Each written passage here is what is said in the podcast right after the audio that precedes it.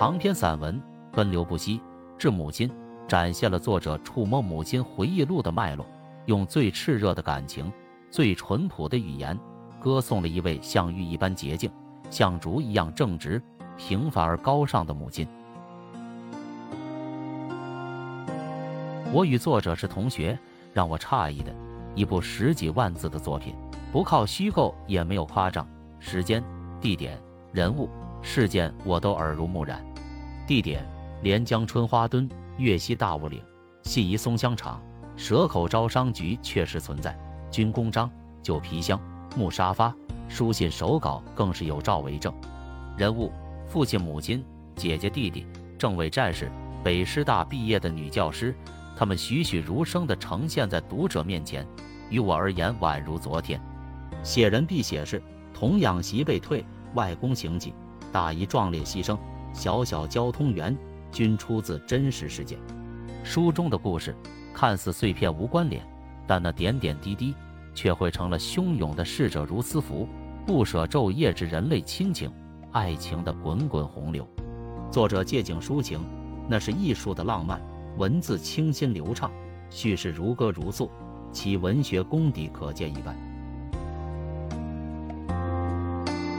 大雾岭，他从洪荒走来，亘古不变，孕育着万千生灵。山坳里果木成林，花枝招展。大山深处，山鸟与蝴蝶共舞，满地鲜花打情骂俏。站在山峰远远望去，山下有信宜建江。有母亲与此展开的曲折精彩的人生故事，还有青春少年的闪光记忆。听着母亲呼吸的声音，我感到一种置身摇篮般的幸福。散文的语言是优美典雅的，也是动感立体的。向着火车的声音，我疯狂地奔跑，总想走近一点，看看火车真实的样子。笛声从山坳那边传来，呜呜。轰隆，轰隆，然后渐渐远去。我还不想停下脚步，久久的，久久的伫立着。母亲骑着自行车，蹬起双脚离开坐包，从山上俯冲下去。风吹着母亲的短发，衣袂飘飘，像一只山鹰从蓝天飞过，展翅翱翔。我拿着相机，母亲手一抬伸向远方，背后满天彩霞，绚烂夺目，最美的形象定格在这一刻。奔流不息是一部追思母亲、赞美母亲的颂歌。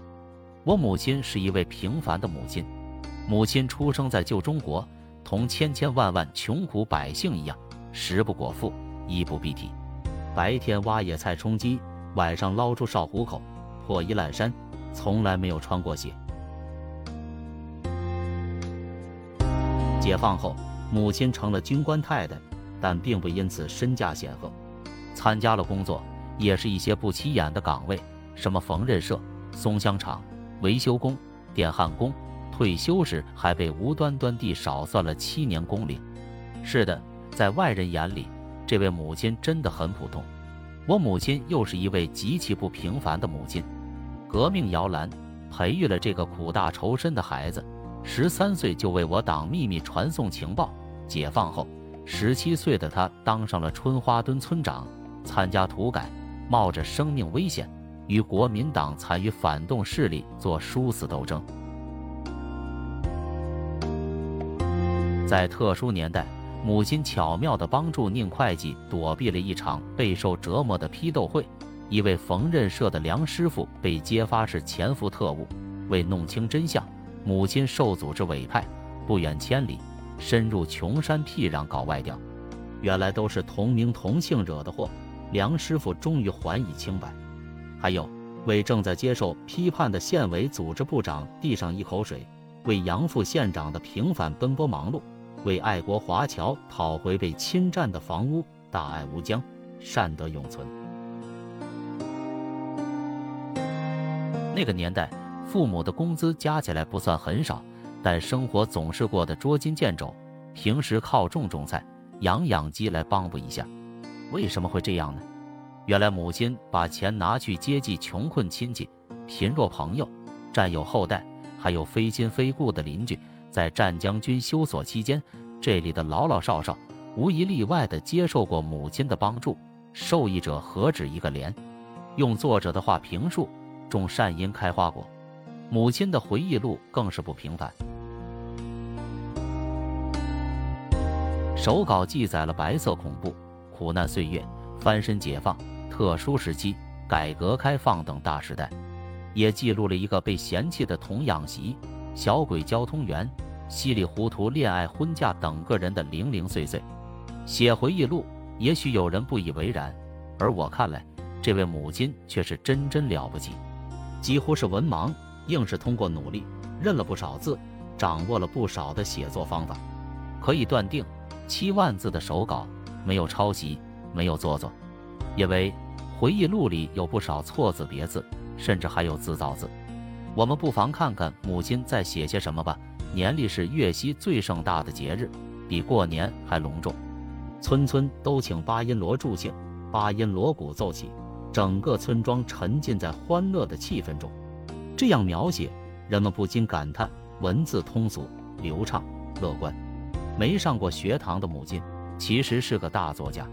入会场后，所有人，包括首长和士兵，都站起来了，个个大眼睛地看着我，好奇地问：“这个小姑娘是谁呀？”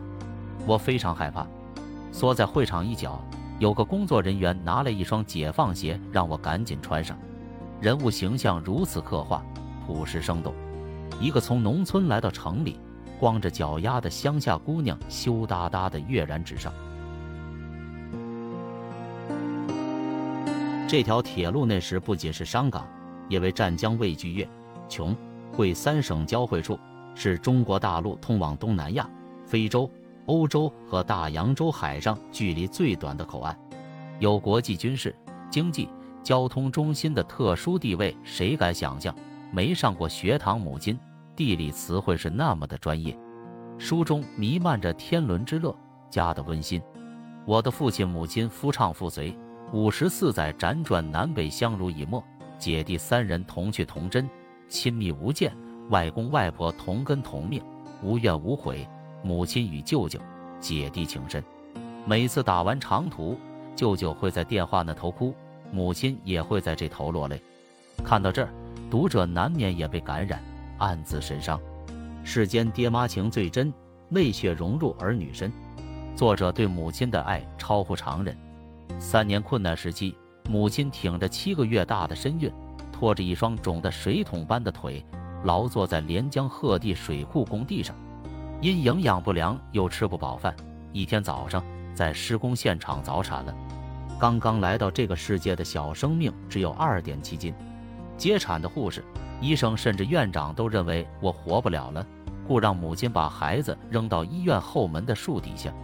可本能的母爱驱使。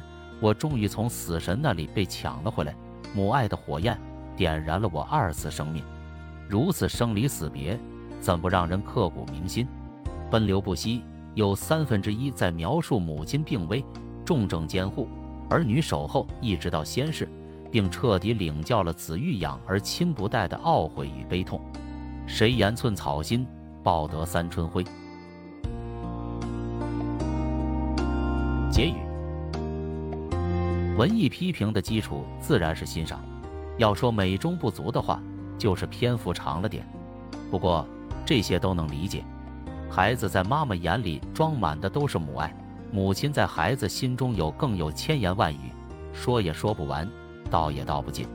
正因如此，人类才得以繁衍后继，文明才得以传承发扬，像滔滔江河奔流不息。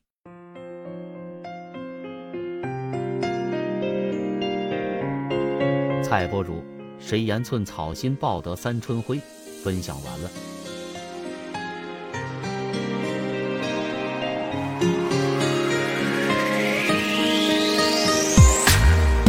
翻开那封尘的相片，读美文，品人生，看世界，打开心灵的锁。小伙伴们，下期再见。在